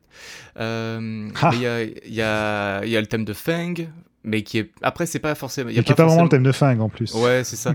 C'est qui est qui est pas un thème utilisé de façon euh, bah, thématique euh, récurrente. Euh, il y a quand même des thèmes des thèmes marquants même si effectivement à il, il capitalise pas autant sur sur la mélodie qu'un qu'un Matsu. Ça l'empêche pas d'avoir des thèmes qu'on retient très facilement. Bah, notamment celui de Serra je pense c'est l'un de ceux que, qui se retiennent mhm. le plus. Dès l'écran titre du jeu ouais. alors l'écran titre du jeu la musique c'est Prélude to FF13 si je me trompe pas Non, l'écran titre, c'est The Promise. C'est ah oui, le thème de Serra. Ah, mais ça remonte à loin, mes souvenirs de ce jeu horrible. En fait, ce, thème-là est présent tout au long du jeu parce que finalement, c'est comme, comme le dit son nom, en fait, The Promise. C'est la promesse depuis le début de retrouver Serra qui, qui arrive à la fin. Quoi. Donc, euh, c'est pour ça qu'il est présent tout au long du jeu. C'est d'ailleurs un bon exemple de la façon dont Amaozu utilise les thèmes, hein, parce que effectivement, ce qui, est, ce qui est différent avec Uematsu, comme on disait tout à l'heure, c'est que Uematsu, il, quand il compose un thème, c'est un thème complet. C'est presque un thème de pop rock en fait. Euh, mhm. Couplet, couplet, refrain, c'est vraiment une mhm. musique intégrale. C'est des longues mélodies, ouais. Voilà, Amozo, lui, il va beaucoup plus se baser sur des courtes phrases qui vont revenir régulièrement, même si c'est vrai qu'il y, y, a des thèmes plus élaborés dans FF, mais dans FF13, je veux dire. Mais ce qui, ce qui le caractérise, c'est qu'il ne les a pas composés en tant que thème de personnage. C'est le thème de Snow, c'est le seul qu'il a composé en disant tiens, c'est le thème de Snow. Mais les autres, c'est parce que dans les cinématiques où on voyait tel personnage, il y a un thème qui s'est dessiné, et il se dit bon, bah, finalement, ça va être le thème de tel personnage. C'est ce qui s'est passé pour Vanille, par exemple. Même le thème de Saz, parce que le thème de Saz, ça ressemble quand même à, quelque chose qu'il a intentionnellement fait pour le personnage. Oui, mais le thème de Saz, il était utilisé pour ces cinématiques, précisément. Donc c'était pas spécifiquement le thème de Saz, quoi. C'était les cinématiques dans lesquelles il apparaît, où il se dit, tiens, ben, comme c'est un personnage noir, on va utiliser un peu de blues. Euh, bon, ça peut paraître un peu cliché, évidemment, mais bon, bah, ça reste efficace. Mais ça fonctionne. Ah oui, ça, ça fonctionne tout à fait. Donc on est vraiment sur une autre philosophie, finalement, dans le côté thématique. Euh, mais comment est-ce qu'il articule tout ça? Est-ce que dans les musiques de fin, par exemple, du jeu, il y a, euh, il y a des, reprises, euh, des reprises des thèmes? Ou est-ce qu'au contraire, c'est pas quelque chose qui t'intéresse particulièrement? Bah si, ah bah, si. si c'est ce qu'il fait justement. en fait, ce qui est marrant avec FF13 et qui est assez particulier dans son, dans son œuvre, enfin, c'est ce qu'il n'avait pas fait jusqu'à présent, c'était qu'il avait composé les thèmes de fin du jeu précisément à la fin du développement. Avant ça, il disait qu'il aimait pas du tout faire ça, il préférait tout faire, les thèmes importants au début, comme ça, ils sont bien solidifiés, il n'y a pas de pression à la fin du projet. Ce qui est logique d'ailleurs. Tout à fait, mais là, il se trouve que euh, le calendrier des projets a fait qu'il a dû composer les thèmes de fin à la fin. en fait, il a dit que c'était finalement pas si mal parce qu'il avait lui aussi fait le voyage des personnages d'une certaine manière. Mhm. Donc à la fin, il avait tous leurs sentiments étaient déjà présents, bien définis, et il savait comment musicalement les exprimer. Donc c'est pour ça qu'il a repris les différents thèmes à différents moments du jeu. De différents, différents moments de la fin, je veux dire. Et puis, ce qu'on arrive sur la fin, justement, enfin, moi, un des morceaux euh, qui m'a le plus impressionné dans le jeu, c'est euh, Nascent euh, Requiem. Merci pour mon accent extraordinaire. Enfin, pour moi, c'est vraiment, vraiment un chef-d'œuvre et enfin, c'est pas la première fois que Amaozu fait quelque chose d'incroyable pour un combat de fin et que, encore une fois, quelque chose de très différent de ce qu'aurait fait, par exemple, un, un Uematsu. C'est notre approche. Est-ce que vous pouvez m'en dire plus, notamment, tiens, Jérémy, sur sur son approche sur un tel morceau et l'influence qu'il a pu avoir aussi peut-être d'un compositeur classique polonais, me semble-t-il. Ah, tu es bien renseigné. Puis tu as dû lire un livre, toi. J'ai lu un livre de qualité. Tout à fait. Eh bien, écoute, euh, combien de temps on a là euh, devant nous Vas-y, tu peux en parler pendant une heure, il n'y a pas de souci pour moi, c'est l'un des morceaux les plus impressionnants de FF13 et de toute la carrière d'Amaozu. Hein. C'est une, sorte de mini-symphonie euh, ou, mini-concerto pour piano, parce qu'il y a beaucoup de piano euh, dans le morceau. Mais bon, euh, je, trouve qu'en termes de richesse orchestrale, on a rarement fait aussi abouti dans un Final Fantasy. Et ça, bien sûr, c'est pas juste Amaozu, hein. c'est justement le travail de Yoshi Sairano, dont on parlait tout à l'heure, qui a orchestré les morceaux joués par l'orchestre philharmonique de Varsovie. Moi, je trouve que ce morceau est incroyable parce qu'en tant que thème de combat final, on, est un peu en train de. On a atteint les sphères divines, en fait, hein, où euh, tout devrait être harmonieux, en fait, mais on sent que dans le morceau, cette grandiloquence est toujours un peu ambiguë. Elle est, il est à la fois planant, un peu dansant même, mais il y a, il y a des sortes de. Il y a un fond pesant qui qui fait que le morceau est vraiment pas juste un morceau joyeux, c'est un morceau de thème de combat quand même, donc il, y a, il reste un...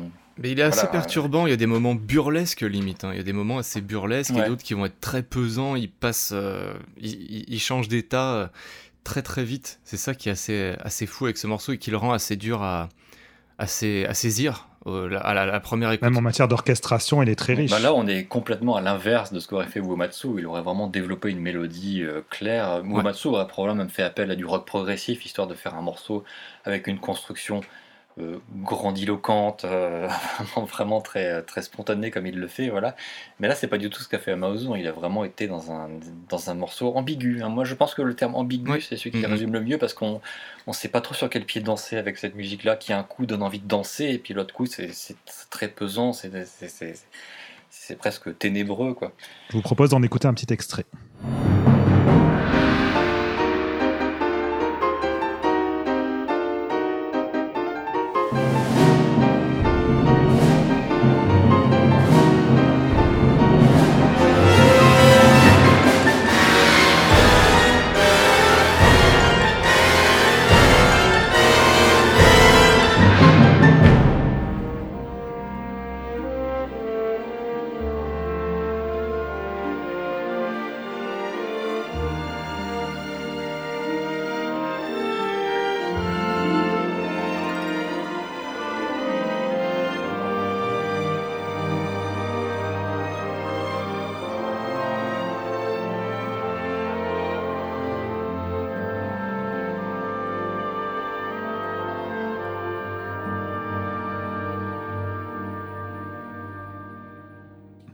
Le remarquer, cette musique est euh, extrêmement riche, extrêmement perturbante, comme l'a si bien dit Jérémy, ambiguë.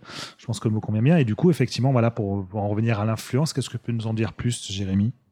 En fait, Amaozu, il a sa culture musicale, elle vient principalement d'Europe de l'Est en, termes de musique classique. Hein. Il a une grande admiration pour les compositeurs classiques, euh, notamment polonais, et donc le personnage en question, c'est Karol Zimanowski, un compositeur polonais qui était actif au début du XXe siècle dont il admire particulièrement l'œuvre. Et je pense que si vous la connaissez et si vous avez écouté euh, les morceaux orchestraux d'FF13, il y a quand même, sur The Nation Requiem, il y a quand même une similarité, il y a une filiation plutôt, on va dire, parce que c'est pas identique, mais voilà, la filiation est évidente. Et d'ailleurs, s'il a travaillé avec l'orchestre philharmonique de Varsovie, c'est aussi parce que quelques années plus tôt, il avait enregistré euh, quelques-unes des symphonies de Zimanowski en CD et Amaozu les avait écoutées. Donc j'imagine que pour lui c'était assez évident, s'il voulait récupérer, enfin s'il voulait restituer ce même son, d'aller simplement voir ceux qui l'ont produit. En tout cas, ça a donné, euh, bah, on peut le dire, un, chef-d'œuvre. Hein. C'est euh, ah oui. Et on en vient après la fin, donc on a justement toutes les musiques de, des cinématiques finales. Alors pour rappel, hein, Nation Requiem qui est le combat contre Orphan, donc c'est vraiment la dernière étape des combats de fin du jeu. Pour, pour, pour, les auditeurs qui ne sauraient pas où est situé le morceau. Que malheureusement, on n'a pas vraiment l'occasion d'entendre dans son intégralité dans le jeu parce que oui, le on explose assez vite dans le temps. Voilà. Oui, et, euh, et, donc, du coup, après les cinématiques de fin, il y a là les chansons de fin, en fait. Euh, et la chanson de fin, alors là, je trouve les anecdotes assez rigolotes. Jérémy, encore une fois, je m'en remets à toi. Est-ce que tu peux me dire comment s'est déroulée la composition des chansons de fin? Bah, la, chanson, la chanson thème, en fait, c'est euh, le, la tarte à la crème des Final Fantasy depuis euh, Eyes on Me. En fait, euh, ce qui se passe à chaque fois, c'est que l'équipe de développement se réunit, enfin plutôt les, les grands, les grands pontes hein, de l'équipe, parce que si c'était tout le monde, ils n'auraient jamais fini et apportent des CD, ils s'échangent, ils le font écouter des morceaux, ils disent tiens celle-là, qu'est-ce que t'en penses, est-ce que t'aimes bien cette voix là Et bah ils l'ont fait aussi sur FF13. Bon après ils se sont, euh, je crois qu'Amaozu n'a pas participé justement à ce processus sur FF13. Déjà ça, annonce un peu, la couleur. Et donc ils se sont arrêtés sur une jeune chanteuse qui n'avait pas encore fait ses, débuts. Hein. Ce qu'ils ont écouté c'était un CD de démo parce que j'imagine que chez Square ils doivent recevoir régulièrement ce genre de CD de personnes qui ont envie de chanter pour eux. Et donc ils sont partis sur cette jeune chanteuse qui s'appelle Sayuri Sugawara. Le problème étant que pour la chanson thème, depuis. Euh, enfin, euh, Uematsu avait réussi à imposer sa sensibilité dans les chansons thèmes après Me, qui était certes une chanson de pop euh, asiatique très classique. Il avait réussi à insuffler beaucoup de lui-même dans Melodies of Life et Suteki Dane. Et là, on se retrouve avec dans FF13 avec euh, quelque chose de beaucoup plus aseptisé en fait. Il va falloir faire un une chanson pop qui, qui, va marcher dans les charts en fait. D'ailleurs, il me semble que Square avait annoncé à la base que c'était Uematsu qui devait s'en charger. Oui, c'est vrai. Ce qui avait été le cas pour FF12, hein, où Ematsu avait fait la chanson alors que c'était Sakimoto euh, sur le reste du, jeu. Voilà. La chanson semblait un peu hors sujet d'ailleurs. Quand on a, ouais, quand on avait rencontré Uematsu à Cologne et qu'on lui avait dit euh, et pourquoi vous n'avez pas fait la chanson FF13, il m'a dit bah, je ne me souviens pas avoir signé pour ça. Ah. Ça lui, ressemble bien de dire ce genre de choses. en réalité, c'est parce qu'il avait été sollicité sur FF14 entre temps. Et au même moment, hein, FF14, il a composé ça en 2009. C'était au moment précis où c'était le pic du travail sur FF13. Il était plus disponible pour travailler dessus. Donc, bon, bah voilà, ils ont. Ils ont demandé à Maozu de composer le morceau à sa place. Le problème étant que Maozu, c'était aussi à l'été 2000, au moment précis où il était en train de travailler à fond sur FF13, c'était vraiment le pic du développement.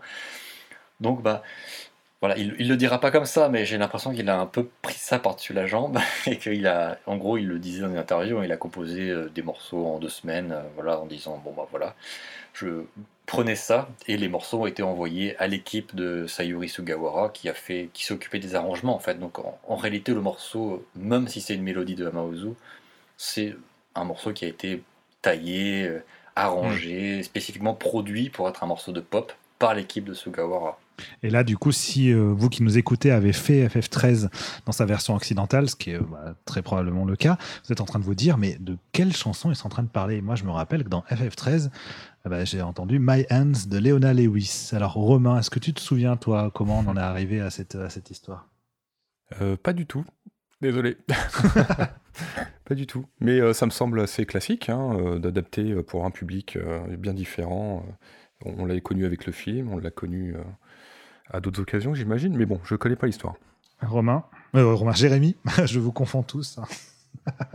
Entre cofondateurs de Wire C'est très simple. en fait, ils ont simplement cherché un artiste, une artiste populaire pour, pour faire parler du jeu. Hein. C'est aussi simple que ça. Et Toriyama l'a dit texto, donc euh, je suis pas en train de. à l'époque, je crois que Leona Lewis, justement, elle venait de vraiment percer. Euh. Oui, elle avait remporté le X Factor, hein, qui est le sorte de. C'était un télécrochet britannique. Euh, et puis surtout, elle avait aussi chanté la chanson du film Avatar, ce qui est quand même le, gros blockbuster de l'époque. Plus connu. Attends, la chanson de film Avatar, c'était pas juste après, justement? C'était à peu près au même moment. Avatar est sorti. Ouais, c'était 2009-2010, je sais plus. Ouais, Au même moment qu'FF13. Ok. Hmm. Mais c'est vrai que c'était euh, c'était la star du moment, Leona Lewis. Donc voilà, si vous avez vu FF13, euh, vous n'avez pas vu la même fin que les Japonais. Donc je vous invite à regarder, si vous voulez, sur YouTube la fin japonaise, vous verrez que c'est différent. Pour être bien clair, c'est pas une reprise de la chanson d'Amauzu chantée par Leona Lewis, c'est une chanson Ah non, pas du tout, c'est vraiment une hein. chanson euh, hmm. qui vient d'un album qui était déjà sur. Je crois qu'elle n'a pas composé pour le jeu, il me semble que c'était un, simplement un morceau d'un de ses albums. Tout à fait. Ça, d'ailleurs, les, si on écoute les paroles, ça a vraiment. Oui, ça n'a rien à voir. Si, euh, bah, si, My Hands, à la fin, elles se tiennent la main, Vanille et euh, Fang. Ok, je capitule. Tu m'as eu. Non, mais ça peut suffire pour justifier euh, la presse. Non, je pense que ma théorie n'est pas, n'est pas valable, mais. Euh, je pense que la, théorie marketing est plus crédible euh, dans, dans ce cas-là, précisément. de toute façon, comme on l'a constaté dans cette émission, je trouve que les théories de Damien tiennent assez peu souvent la route. Hein. Oui, bon, ça va. Ça, je dis rien. on va faire une pause musicale, rien que pour ça.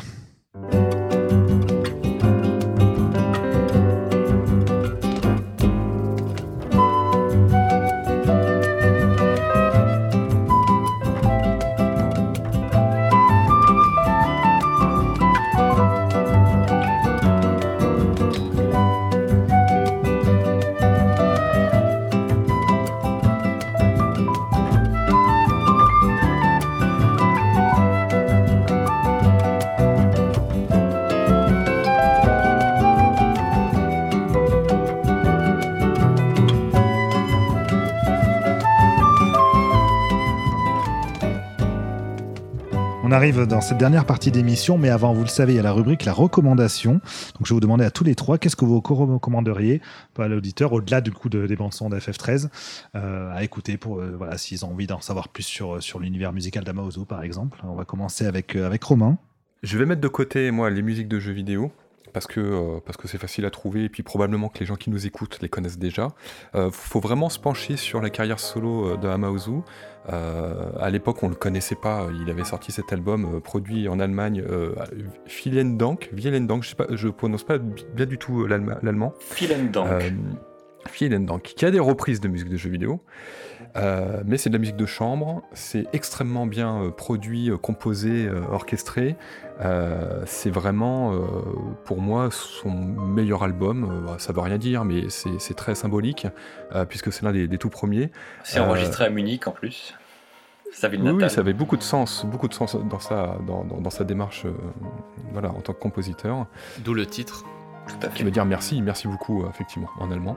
Euh, et puis il y en a, d'autres, hein. il y a les Piano Works, euh, il y a les, et puis toute sa collaboration avec Benjamin Nuss. Mais avant ça, et c'est aussi de la musique de jeux vidéo, je voulais absolument recommander pour ceux qui ne connaîtraient pas, c'est l'album Piano, Piano Pieces de Saga Frontier 2 qui évidemment de la musique de jeux vidéo, mais avant tout c'est un album d'arrangement, il y a du piano quatre mains, c'est euh, euh, mon premier véritable émoi avec, euh, avec Masashi Amaozu. Hein. C'est un album sur lequel on fantasmait. D'ailleurs, quand on commençait à apprendre le piano à l'époque, je pense à Denis hein, qui nous écoute, il se rappellera qu'à l'époque, on se faisait des, on faisait des, appels. C'était peut-être pas sur Skype, mais en tout cas, on essayait de se synchroniser avec nos pianos. et puis, on s'était mis dans la tête de faire du piano quatre mains avec, avec Sakamoto ou, ou donc l'album de Amaozu de Saga Frontier 2. On n'y est jamais réussi, mais en tout cas, voilà, c'est des choses que, que j'écoute encore très régulièrement, qui sont euh, d'une qualité toujours, euh, euh, toujours, toujours, toujours excellente. Voilà aujourd'hui quoi on n'a pas dit d'ailleurs, on n'a pas précisé quand on parlait de la carrière d'Amaozu. C'est vrai que pour nous maintenant c'est une évidence, donc on, ne le signale même plus, mais c'est que le piano c'est un peu l'un de ses instruments fétiches. En tout cas, c'est un des rares compositeurs de musique de jeux vidéo ou de jeux de rôle japonais, en tout cas à mettre autant en avant, euh, autant en avant le piano. Donc ça a du sens euh, voilà, de conseiller les albums piano d'Amaozu. Merci Romain pour ces conseils. Julien, toi, est-ce que tu as des, albums en particulier Ouais, il y, en a, y en a deux qui me viennent à l'esprit tout de suite, de deux époques différentes. Moi je dirais que mon, mon premier coup de cœur pour Amaozu, ça a été Unlimited Saga. Je pense qu'il y a pas mal de gens qui le, connaissent, mais euh, en gros, c'est une bande originale de deux disques. Le premier disque étant assez classique et le deuxième étant beaucoup, laissant beaucoup plus la place à l'expérimentation. Il y, a, il, y a, des choses très contrastantes d'un morceau à l'autre sur le deuxième disque et euh, c'est une, une, BO que j'adore. J'adore notamment euh, sa chanson thème qui est reprise dans Philen Danke justement dans une version piano absolument magnifique. Euh, et le deuxième, euh, deuxième disque que je recommanderais vraiment, c'est. Euh, bah en plus, ça tombe bien, c'est sorti chez Wayo, donc au passage, ça fait de la pub. c'est Legend of Legacy. Je trouve que dedans, il y a vraiment le. On parlait du côté éthéré, un peu diffus, atmosphérique de FF13. Je trouve qu'on retrouve totalement ça dans, dans cet album-là, dans cette bande originale-là, qui est un jeu, enfin un RPG 3DS à la base, si je dis pas de bêtises. Et vraiment, c'est un disque que je trouve très très très apaisant. Il y a des thèmes de combat encore une fois qui sont assez euh, assez perturbants. Il y a, une euh, je trouve qu'avec euh, à partir de cet album là et même c'est le cas aussi sur Alliance Live après, il a presque radicalisé sa, musique à Maozu. Il est encore allé plus loin dans dans, son propre style. Mais je trouve que Legend of Legacy, c'est une version malgré tout très accessible de ce qu'il fait. Et euh, moi voilà, c'est, je dirais Unlimited Saga et Legend of Legacy, et bien sûr euh, FF13 quand même, qui est magnifique, mais bon. C'est l'évidence. Mais, euh, mais voilà, de toute façon, tout l'ensemble de sa carrière est, digne d'intérêt. On ne redira jamais à quel point c'était un super compositeur et pas le plus accessible, contrairement à un Mitsuda ou un, un, Uematsu par exemple, mais qui, une fois qu'on arrive à rentrer dans son, univers-là, on, constate chez Amaozu une régularité dans la qualité et l'exigence qui, qui, ne, comment dire, qui ne ment jamais, qui est toujours là. Et moi, c'est ce que j'adore, euh, ce que j'adore chez lui. Mais quelle belle déclaration d'amour. Et euh, Jérémy, toi aussi, euh, fais-nous ta, déclaration. Parce que honte de ne pas avoir fait cette déclaration à sa place. bah vas-y, le créneau est libre. non, non, mais ce que tu dis est tout à fait vrai. C'est un compositeur euh, extrêmement exigeant et il, a, voilà, il, il, sait ce qu'il fait et, et, il est très, son œuvre est très maîtrisée. Après, pour les recommandations, si je puis me permettre, je vais forcément diriger euh, les gens vers Imerua parce que c'est quand même une autre partie de sa carrière hein, qui a commencé il y a 10 ans. Euh, une partie de sa carrière pour laquelle on a des sentiments assez, assez, assez, assez chaleureux chez Wayo hein, parce qu'on l'a accompagné, euh, à son lancement. Et le premier album d'Imerua qui s'appelait Black Ocean reste pour moi un album très émouvant. Bon, je sais que c'est un peu subjectif, mais ça reste, un, je pense, un très bel album à écouter et surtout il transparaît dedans le fait que Maozu pense sa musique de manière intelligente et il, aborde des thématiques intéressantes. Hein. L'album est sorti euh, après la catastrophe de Fukushima et il en parle un peu dans certains morceaux. L'ombre de sujets sociétaux plane en fait sur cet album-là et ça, montre à quel point euh, sa démarche n'est pas juste euh, la démarche d'un musicien, mais il est, un artiste complet qui a des choses à prouver. Et c'est un album qui, en plus, esthétiquement, pareil, abrasse plusieurs choses, donc qui euh, peut donner déjà aussi un bel aperçu de, ce dont est capable euh, Amaozu. Exactement. Ben, merci pour ces recommandations. J'espère que vous avez tout bien noté. Sinon, euh, vous pourrez nous contacter sur les réseaux sociaux. On sera ravis de vous répondre et de vous redonner ça avec plus de, plus de détails. Aucun problème. On aborde maintenant donc cette dernière partie de l'émission et on va s'intéresser aux suites de FF13. Euh, puisque, euh, bon, évidemment, on pourrait consacrer aussi une émission à chacune, tellement il y a de choses à dire, tellement la musique est riche de ces, la musique de ces suites hein, est riche aussi. Mais voilà, on va faire un petit topo rapide pour voir justement quelles ont été les évolutions par rapport à, FF13. Donc, on le disait, après la sortie d'FF13 à c'est à ce moment-là que s'est lancé en compositeur indépendant. C'est à ce moment-là qu'elle a lancé Imeloa. Et, euh, et donc, du coup, on en vient ensuite aux suites de FF13. Et là, Amaozu n'est plus seul. Alors, est-ce que c'est son choix à lui, comme l'avait fait Uematsu pour, euh, pour FF10, ou est-ce que c'est un choix justement de, de Kitase ou de Motomo Toriyama?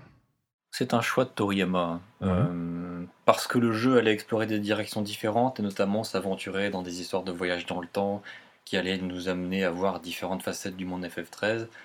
Euh, Toriyama a décrété qu'il allait faire appel à Maozu pour ce qui était familier pour le joueur, notamment le personnage de Lightning, mais qu'ils allaient élargir les horizons musicaux pour accompagner le changement d'ambiance, les, nouveaux endroits qui sont présents dans le jeu.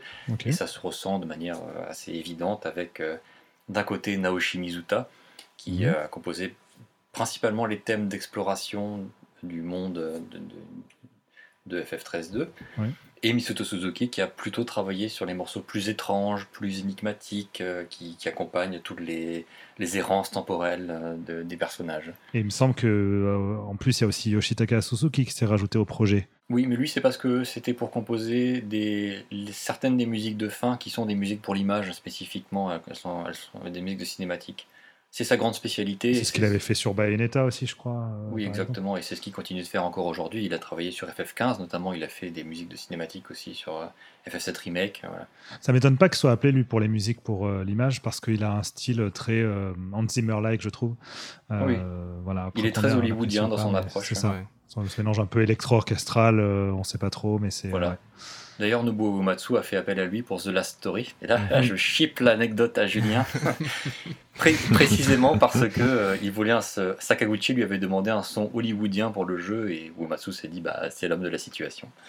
Et donc esthétiquement, comment, comment ça fonctionne justement? On parlait euh, tout à l'heure du côté un peu hétérogène de FF10. Est-ce qu'il y a le même sentiment sur FF13.2 Ou au contraire, est-ce euh, est-ce qu'on a justement euh, ce côté presque un peu polyvalent, hétérogène, de multiples styles, qui fait partie de l'identité de, de ce 13.2 Moi, je ferais à peu près entre guillemets le même reproche que Romain sur FF13.2, c'est qu'il y a énormément de morceaux excellents, mais on n'a pas cette sensation d'unité, de cohérence. Des fois, il y a même des, euh, des morceaux qui sont limite un peu, euh, un peu provocateurs, on va dire. Je pense au thème des Chocobos dans une version euh, métal très, très bruyante, criarde. Alors, je sais que je suis pas un grand client de rock, hein, donc Est-ce voilà. tu peux nous mais, faire le bruitage à la bouche, s'il te plaît?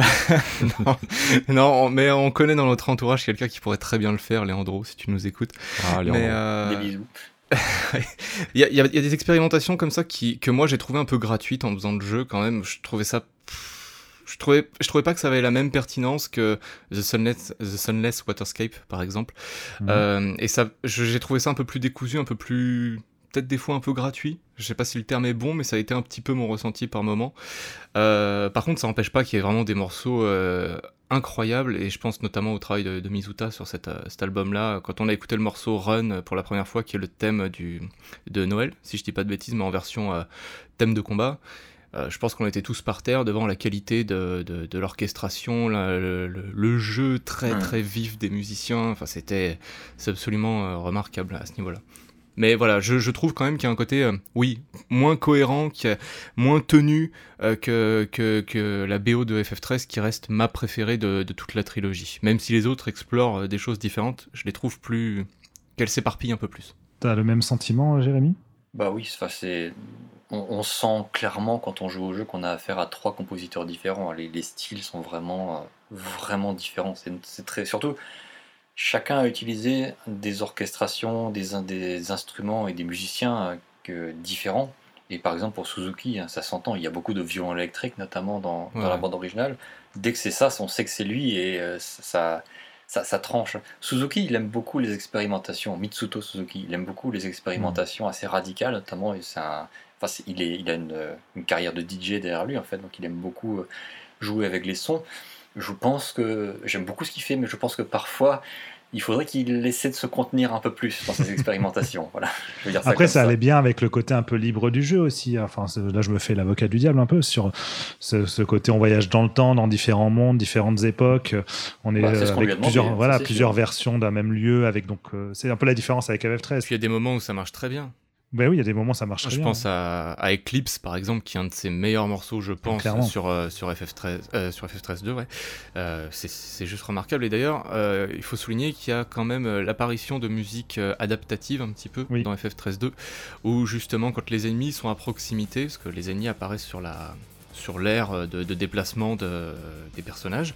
Qui était déjà le cas dans le 13. hein.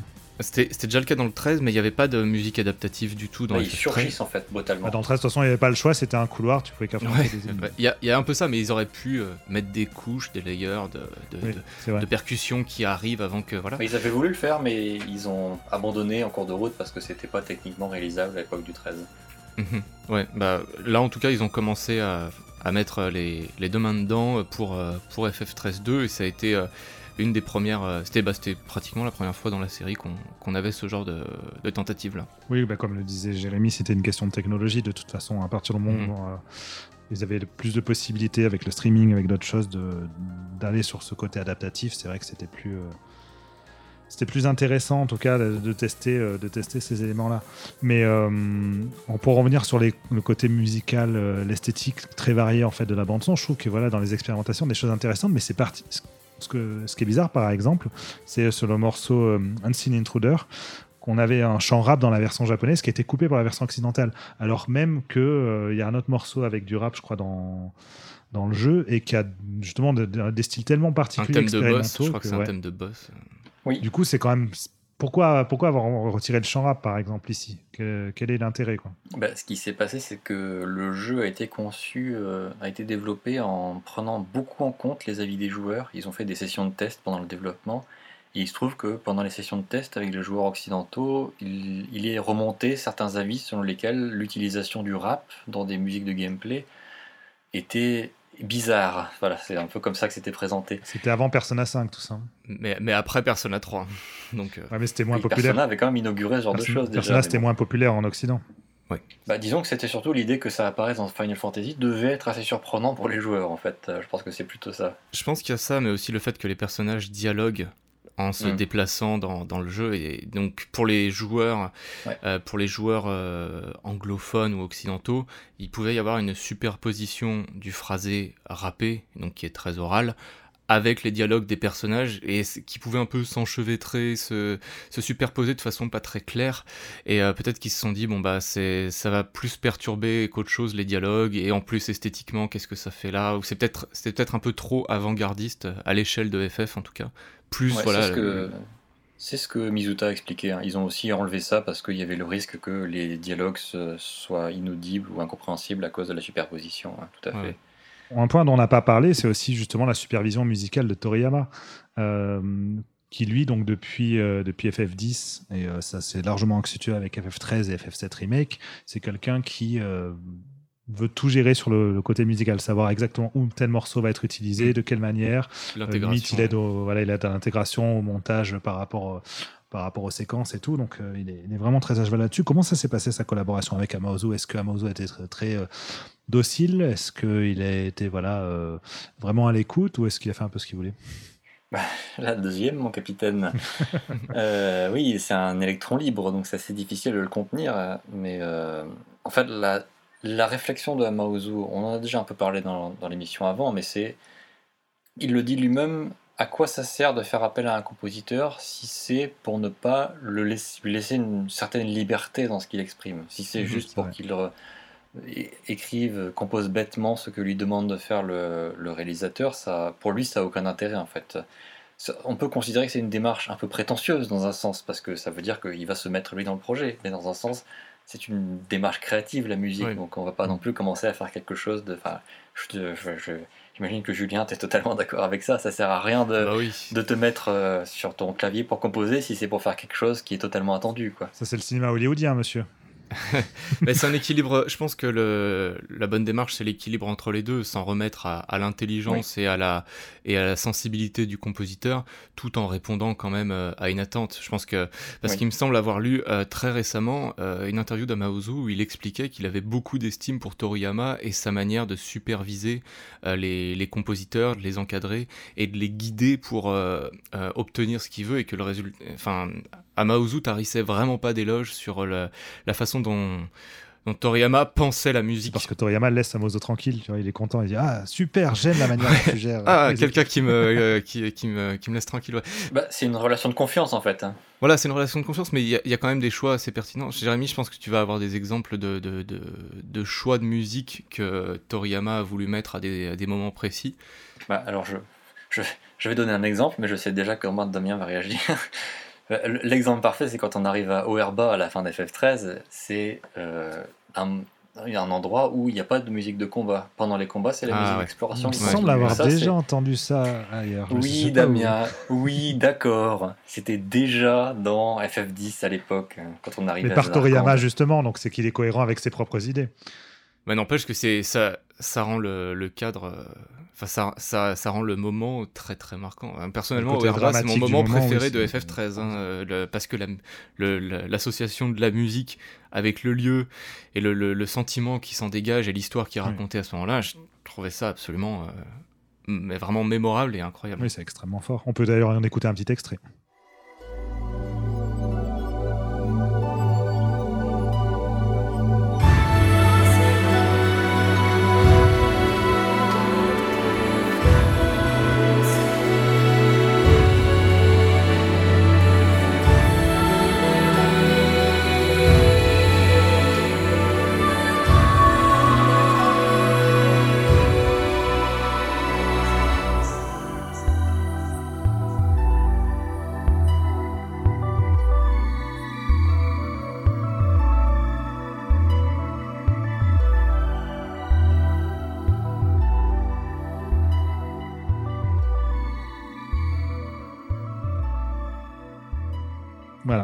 Revenu en arrière euh, avec cet extrait, hein, mais on peut repartir sur euh, le futur. Cette fois, après FF13.2, c'était Lightning Returns.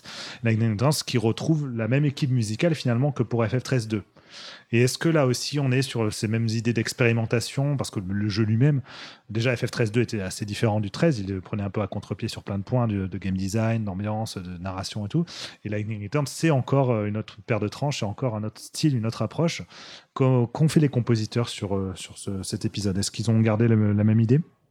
Oui, l'idée c'était de, de, garder euh, la même la même direction musicale que le 13-2. C'est comme ça que ça a été établi. D'ailleurs, c'est les mêmes compositeurs, donc au bout d'un moment, l'idée était là.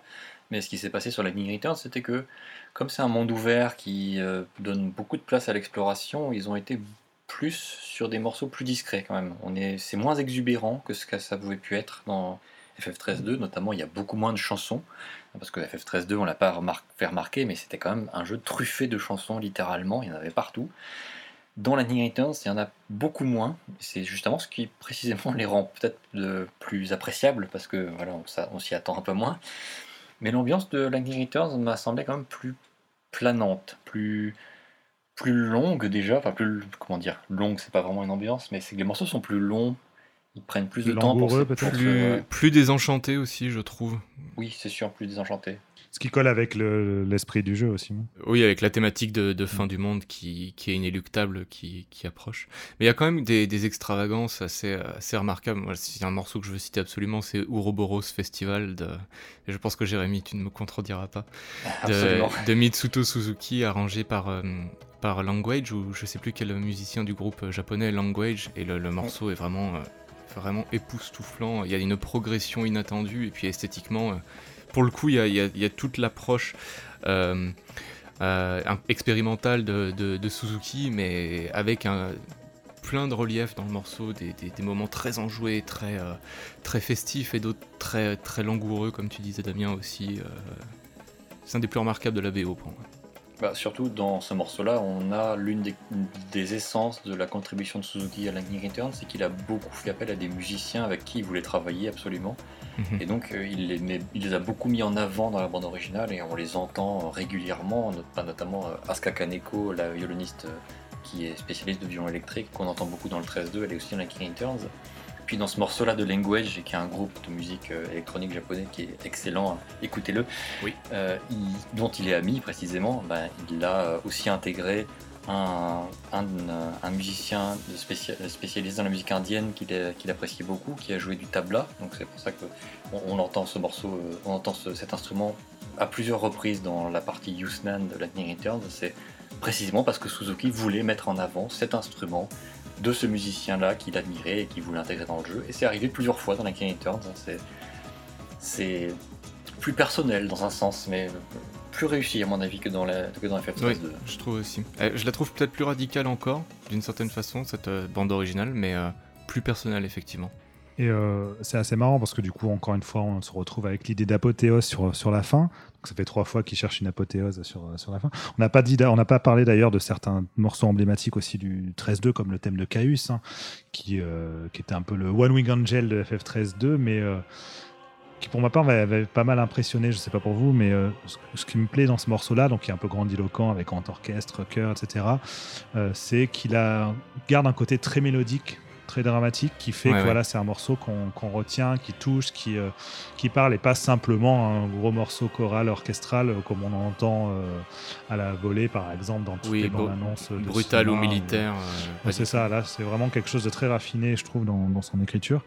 Et, et c'est un morceau qui, revient justement déjà dans plusieurs arrangements dans FF13-2, qu'on entend aussi dans, Lightning Returns forcément puisque Caius est encore présent à un moment dans le jeu. Euh, et, on arrive du coup aux morceaux finaux de Lightning Returns, et notamment, je pense, le coup de folie ultime, c'est le thème du boss final qui euh, s'étale sur 13 euh, bah, minutes pour aller dans, dans la symbolique des, des FF13. Qu'est-ce qui s'est passé? Comment on a pu se retrouver avec un morceau de boss final de 13 minutes? Bah, Mitsuto Suzuki a simplement voulu faire un morceau de 13 minutes parce que le jeu s'appelle FF13 en fait. Il est fou lui quand même, hein, c'est ce qui que ça. Bah, entre se dire tiens, je vais faire un morceau de 13 minutes et le faire vraiment, parce que 13 minutes c'est quand même assez copieux. Bon après il y a une boucle, hein, mais bon. Mais il y a des choses nouvelles dans la deuxième boucle, hein. c'est l'influence de Amaozu sans doute. Mais son idée c'était de réunir en fait plusieurs thèmes emblématiques d'FF13 et 13.2 et Lightning Returns dans un seul morceau pour en faire une sorte de débauche complètement extravagante, mais le morceau il est complètement taré.